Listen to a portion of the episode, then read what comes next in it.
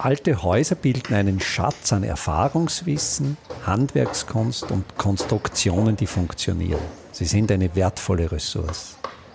Mein Name ist Friedrich Idam. Ich bin Spezialist für historische Bauten und das ist mein Podcast. Heute, nach längerer Pause, Günter Kein wieder zu Gast in Simple Smart Buildings. Ich habe einige Rückmeldungen bekommen, dass die monologischen Sendungen der letzten Zeit einfach zu langweilig waren und dass das dialogische Format einfach für unsere Hörerinnen und Hörer viel spannender ist. Günther Kein ist ein vielbeschäftigter Mann, daher war es schwierig, ihn wieder einmal für ein Gespräch zu gewinnen. Neben seinen umfangreichen beruflichen Tätigkeiten ist Günther Kein gerade dabei, sein Elternhaus oder noch besser gesagt sein Familienhaus, das Haus seiner Großeltern umzubauen. Günther, könntest du bitte für unsere Hörerinnen und Hörer kurz beschreiben, worum es bei deinem Umbauprojekt geht? Ja, also mein, mein Elternhaus ist äh, aus einem bäuerlichen Bestand stammend wurde zuletzt in den 1850er Jahren, zumindest da stammt die, die Dokumentation, gröber umgebaut oder neu gebaut und ist von der Bauweise ein eher, sage ich mal, bescheiden errichtetes Haus, sei es jetzt in der Materialität oder auch den Baudetails. Und ich bin gerade dabei, das Erdgeschoss teilweise zu, zu sanieren, leicht zu modifizieren, sodass es den Bedingungen und den Wünschen meiner Familie entspricht. Die Bausubstanz stammt ja, wenn ich mich richtig erinnere, aus der Mitte des 19. Jahrhunderts. Zumindest der Kern ganz sicher. Es wurde, wie es vielfach die, bei diesen kleinen Landwirtschaften im Salzkammergut der Fall war, dann ergänzt, neu gebaut, verbessert zum Teil. Für mich auf jeden Fall spannend und, und erschütternd gleichzeitig, mit welch einfachen, ärmlichen Mitteln meine Vorfahren dieses Haus errichtet haben. Das manifestiert sich einfach in den, den Details, die man vorfindet, ich habe Gebäudeteile freigelegt und von späteren Einbauten befreit und konnte somit diese Originalbausubstanz beforschen. Wobei man sich das jetzt gar nicht so hochtrabend vorstellen darf. Es ist im Grunde Stein, es ist Kalkmörtel und Holz und sonst nichts. Das ist sozusagen das Material, mit welchem man im 19. Jahrhundert im Salzkammergut zumindest die ärmliche Bauernschaft dort gearbeitet hat. Das heißt, es ist ein Sockelmauerwerk aus Bruchsteinen und magerem Kalkmörtel, nehme ich an. Und dann ist das Gebäude zweigeschossig mit einem, wenn ich es richtig im Kopf habe, zum Teil ausgebauten Dachboden. Genau, es gibt einen Teil ausgebauten Dachboden. Und die Wandkonstruktionen, sind das Blockzimmerungen oder ist das ein Holzriegelbau? Im Erdgeschoss und im ersten Obergeschoss und, und Teile des Dachgeschosses sind massive Blockzimmerungen mit einer Stärke zwischen 8 und 12 Zentimetern. Und im Dachgeschoss ist dann auch ein, ein Teil der Konstruktion eine Riegelkonstruktion. Umgekehrt, du hast darauf hingewiesen, mit welch ärmlichen Mitteln deine Vorfahren dieses Haus errichtet haben. Andererseits, wenn man jetzt von der Mitte des 19. Jahrhunderts in die Gegenwart geht, hat diese Konstruktion 170 Jahre gehalten. Sie hält noch immer und sie ist umbautauglich. Ja, und es war auch faszinierend, als ich dann endlich die Einbauten aus den 1960er und 70er Jahren entfernt hatte. Ich meine damit Fliesen, Spanplatten verbauten, Deckenschalungen. Dann war der Rest, also von der Originalbausubstanz, eigentlich müllfrei. Denn was ich vorfand, war Kalkmörtel, wie du sagst, waren Steine und war Holz. Und damit konnte ich, und, und das ist schon faszinierend, 170 Jahre später einwandfrei weitermachen. Und ich denke, unsere Zuhörerschaft kennt uns ja schon. Diese Simple Smart Buildings Ansätze konnte ich sozusagen idealerweise in diesem Objekt dann auch zum Einsatz bringen. Du bist ja gerade dabei, das Erdgeschoss dieses Hauses für dich und deine Familie zu adaptieren. Als ich das letzte Mal deine Baustelle besichtigt habe, da war im Erdgeschoss der Boden ausgekoffert, da sah man von innen aufs Fundament. Was sind so die wesentlichen Maßnahmen, die du bereits gesetzt hast, beziehungsweise die Maßnahmen, die du noch setzen willst? Ja, die, sage ich mal, arbeitintensivste und, und grobste Intervention war sicher, dass ich im Erdgeschoss die bestehenden Tramdecken herausgenommen habe, weil die Träme zum Teil einfach auch beschädigt waren vor allem der Auflagerbereich im, im, auf das Bruchsteinmauerwerk. Also das heißt die Tramdecke. Genau, also das ist eine typische Konstruktion der Salzkammerguthäuser, dass auch im Erdgeschoss der Boden mit etwas Luftraum, in meinem Fall waren es so zwischen 10 und 30 Zentimetern, auf Trämen der hölzerne Schiffboden liegt. Und ja, dieser Boden oder zumindest die Träme waren zum Teil beschädigt und was für mich oder bei diesem Gebäude vor allem das Problem war, dass das Bruchsteinmauerwerk nicht über den Spritzwasserbereich hochgezogen war und im vorderen Gebäudeteil, wo dann das Holz sozusagen fast erdberührend verbaut war, da gab es Schäden und die musste ich beheben. Jetzt möchte ich noch einmal zurückgehen zu dieser Tramdecke, die den Boden des Erdgeschosses trägt und den Luftraum unterhalb. Eine ganz ähnliche Konstruktion gab es im Elternhaus meiner Frau in Bad Ischl. Und mein Schwiegervater hat mir das gezeigt und auch berichtet. Es gibt beim Haus unter dieser Tramdecke Belüftungsöffnungen. Und er pflegte noch die Tradition, diese Belüftungsöffnungen im Winter wohlgemerkt zu öffnen und im Sommer zu verschließen. Er konnte mir nicht mehr sagen, weswegen. Ich habe es dann vom Bauphysikalischen her durchdacht und da ist es mir eigentlich bewusst geworden, dass man mit dieser Methode die Feuchtigkeit unterhalb dieser Decke doch reduzieren kann. Ja, also auch beim mir gehörigen Gebäude ist es so, dass es diese Belüftungsöffnungen gab.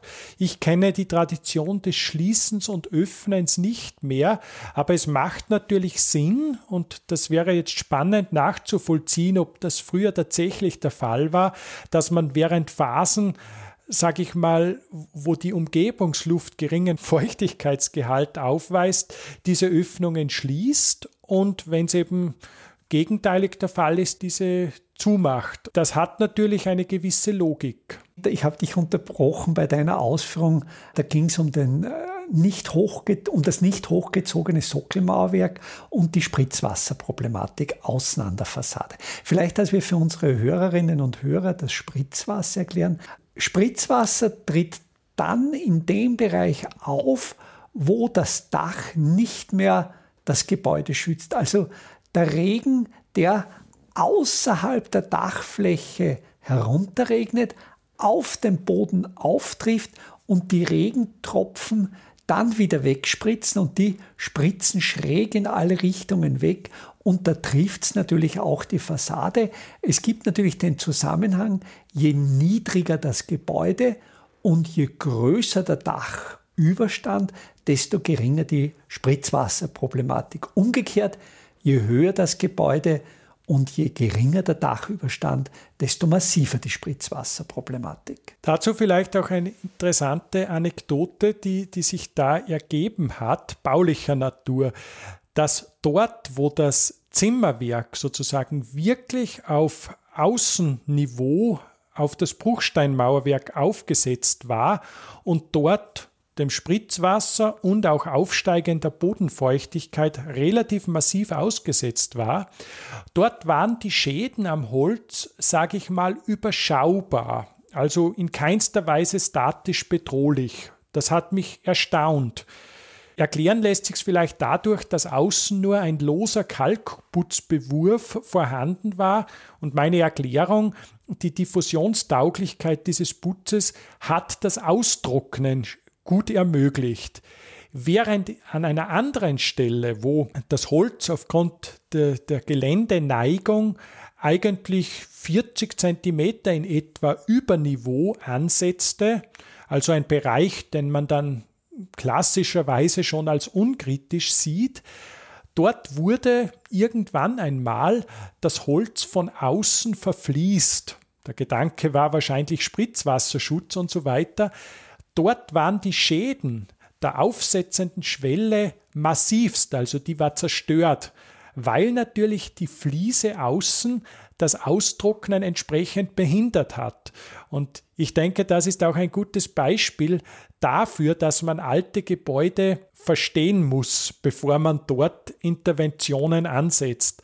Und dass das vermeintlich Schlechte oder vermeintlich Veraltete manchmal recht tauglich ist. Das deckt sich mit meiner Erfahrung. Ich glaube, ich habe es in irgendeiner Episode schon einmal erwähnt. Ich kenne Gebäude im oberösterreichischen Innviertel aus sogenannten Tuffsteinen. Kalktuff ist ein hochporöses Sintermaterial und das sind Gebäude aus dem 15., 16. Jahrhundert, wo diese hochporösen Fassaden nicht verputzt sind, seit nahezu einem halben Jahrtausend der Witterung aufgesetzt sind und keinerlei Frostschäden zeigen. Das heißt, wenn das Material hochgradig porös ist, finden diese Austrocknungsprozesse sehr gut statt. Ich denke, es finden auch sehr gut statt Sorptionsprozesse, Diffusionsprozesse und auch das spricht wieder dafür, wir haben es ja glaube ich schon einmal kurz erwähnt, den mageren Kalkmörtel, den du vorgefunden hast, der Mörtel, der in dem Haus verwendet wurde oder der eben in dieser Zeit bei diesen ärmlichen Bauten verwendet wurde, das war ein Mischungsverhältnis von 1 zu 5, 1 zu 6 im Verhältnis des Bindemittels Kalk zum Zuschlagstoff.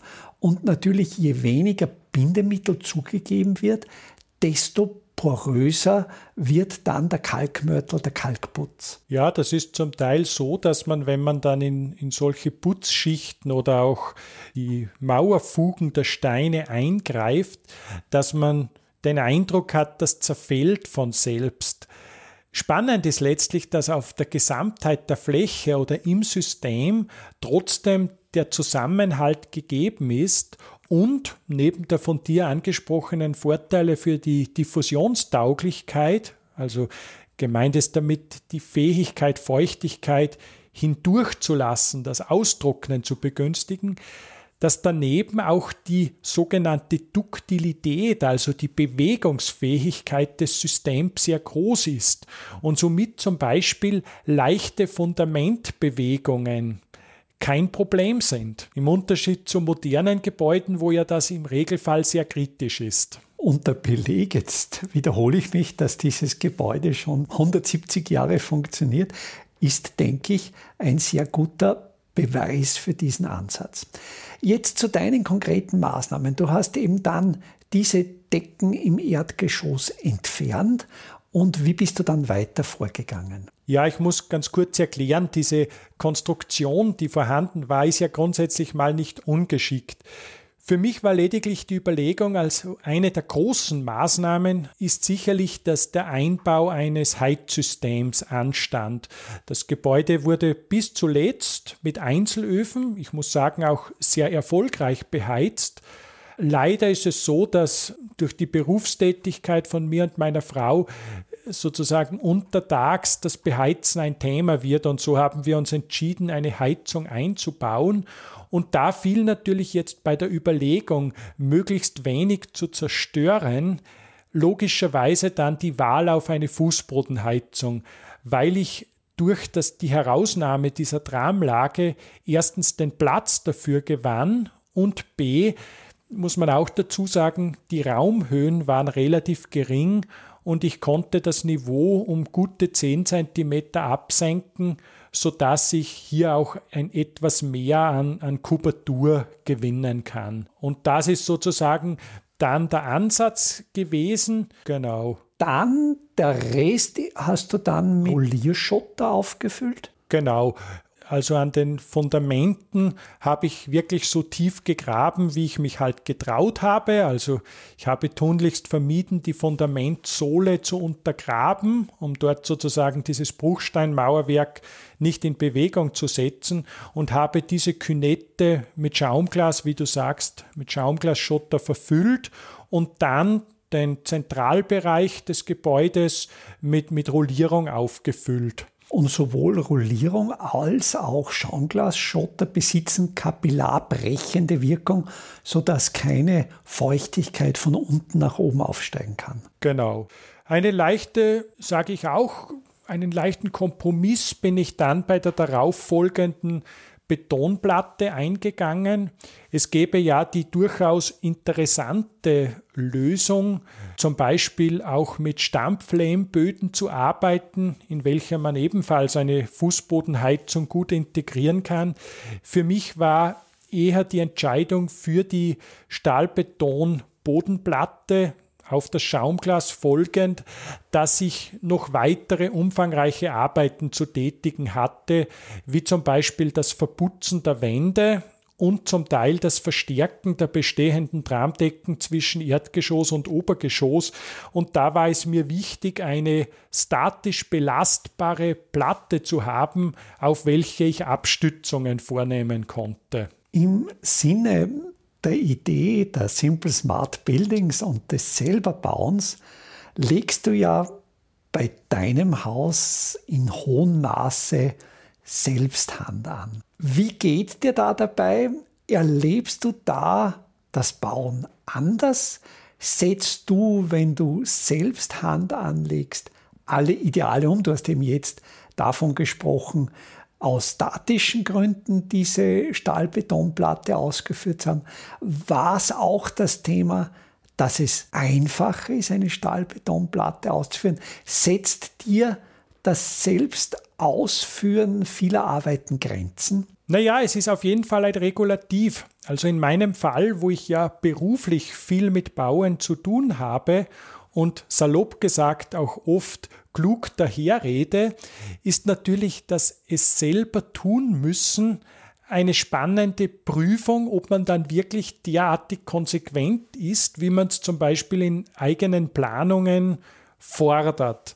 Und da findet durchaus statt, was du andeutest, dass man manchmal geneigt ist, die vielleicht einfachere Lösung umzusetzen, weil man es ja dann auch selber durchstehen muss vor Ort und zwar durchaus physisch manifestiert durchstehen muss. Ja, ich bin sicher Kompromisse eingegangen, wie zum Beispiel durch das Einbauen dieser Stahlbetonplatte.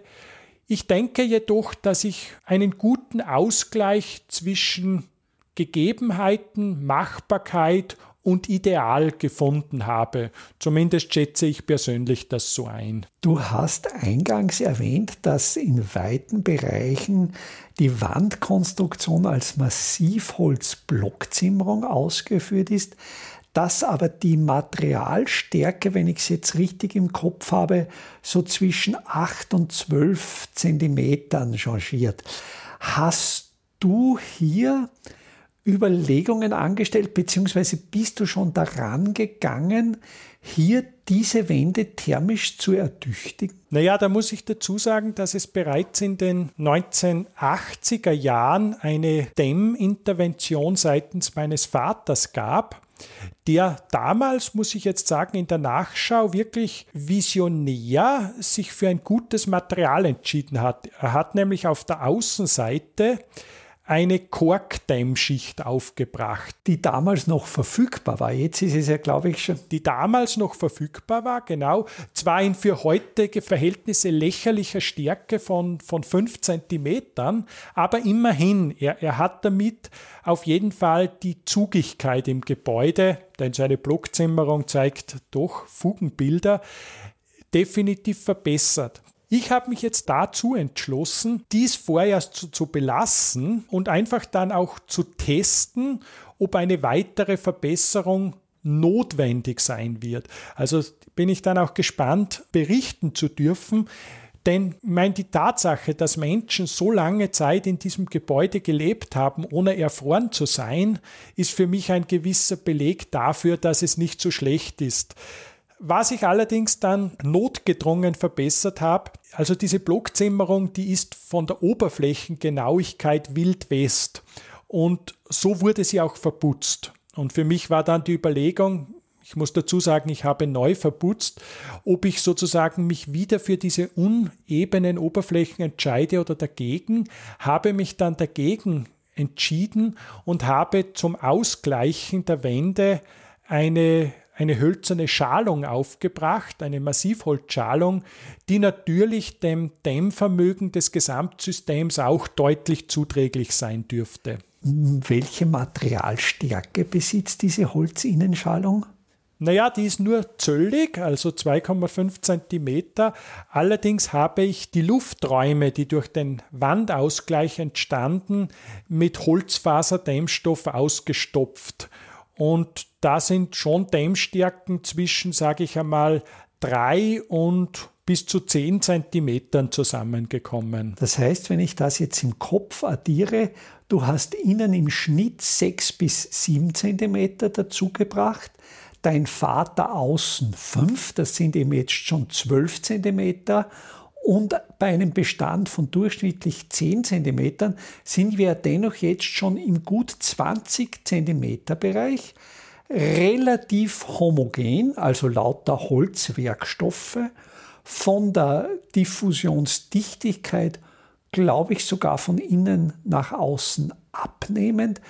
Ich denke, dass man da mit diesen 20 Zentimetern eigentlich schon sehr gut unterwegs ist. Wir haben ja in vergangenen Episoden schon über die Wärmediffusivität berichtet, die ja bei diesen Materialien sehr gut ist. Ich denke, da ist jetzt schon eine ausreichende Wandstärke gegeben. Ja, und mit dem Hintergrund, dass ich alle Einzelöfen, die vorhandenen Einzelöfen gezielt sozusagen beibehalten habe, gibt es bei mir auch im Hinterkopf die Überlegung, diese natürlich, wenn es jetzt wirklich kalt ist oder die Energiekosten sonstig zu hoch sind, diese Einzelöfen einfach ganz gezielt zu nutzen und somit auch die Energieversorgung, die Wärmeversorgung zu optimieren. Du hast vorher schon kurz angesprochen, dass du diese Innenschalung angebracht hast, um ebene, gleichmäßig verputzte Wände zu bekommen. Und da wird mich noch interessieren, der Verputz und wie du mit dem Innenputz umgegangen bist. Wenn ich das jetzt richtig im Kopf habe, bist du gerade bei den Verputzarbeiten oder sie sind bereits abgeschlossen? Die Verputzarbeiten sind bereits abgeschlossen. Ich habe auf die angesprochene hölzerne Schalung innen Stuckaturrohr, also Schilfrohrmatten aufgebracht, diese als Putzträger für einen Kalkputz nach historischem Vorbild, allerdings etwas fetter gemischt, hergenommen. Das fetter Mischen, weil einfach die Maurer jetzt so magere Putze nicht mehr gut verarbeiten können? Naja, die Maurer. Es war in diesem Fall war es ja ich selber, der mit einem Freund zusammen die Verputzarbeiten durchgeführt hat.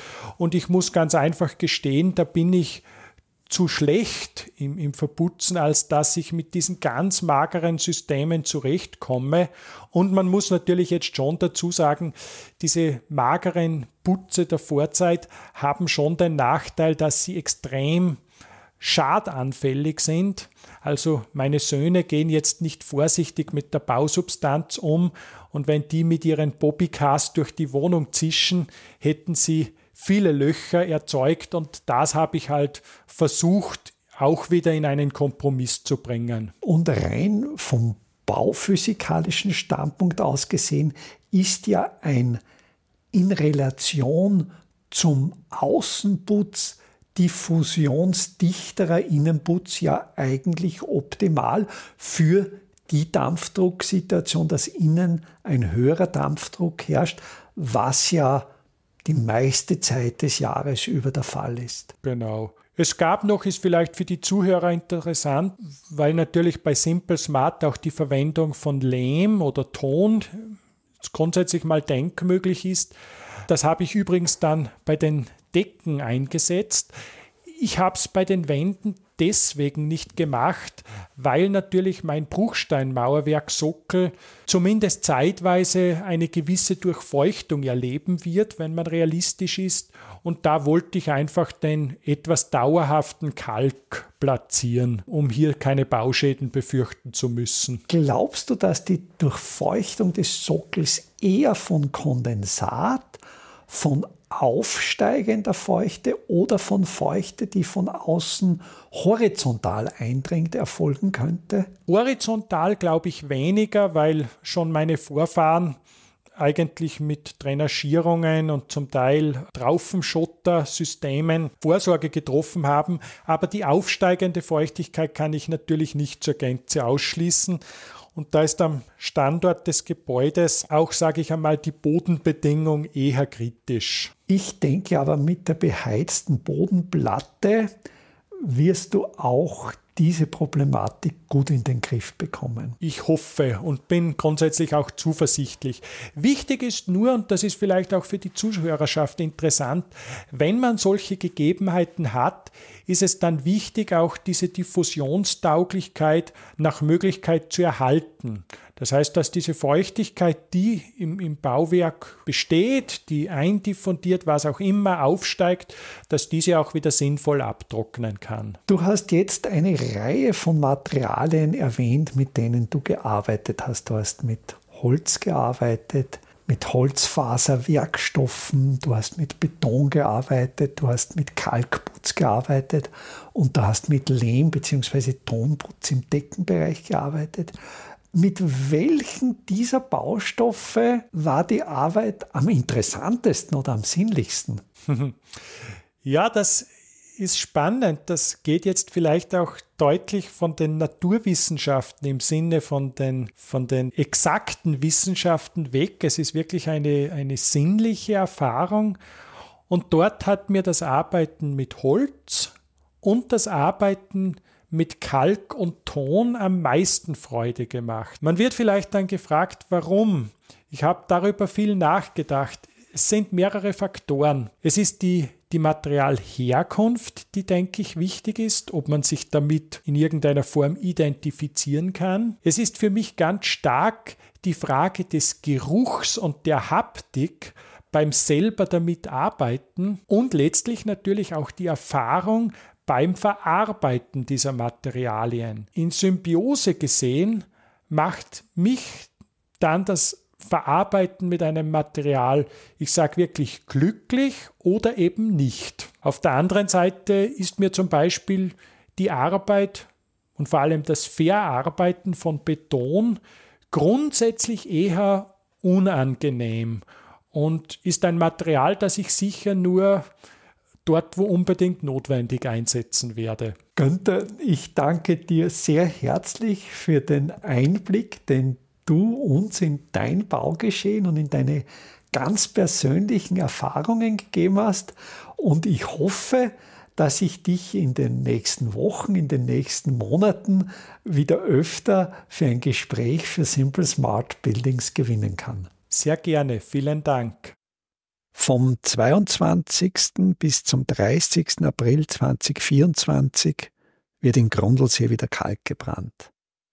Im Ortsteil Gössel in der Nähe des Doplitzsees steht ein alter Kalkofen, der bereits instand gesetzt ist und wieder in Betrieb genommen werden soll.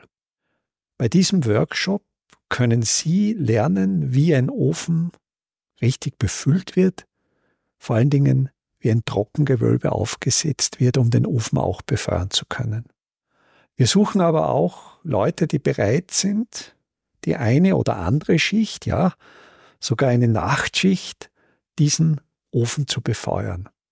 Die Teilnahme an diesem Workshop ist kostenlos. Alle Anmeldeinformationen, die Anmeldelinks finden Sie auf meiner Website www.idam.at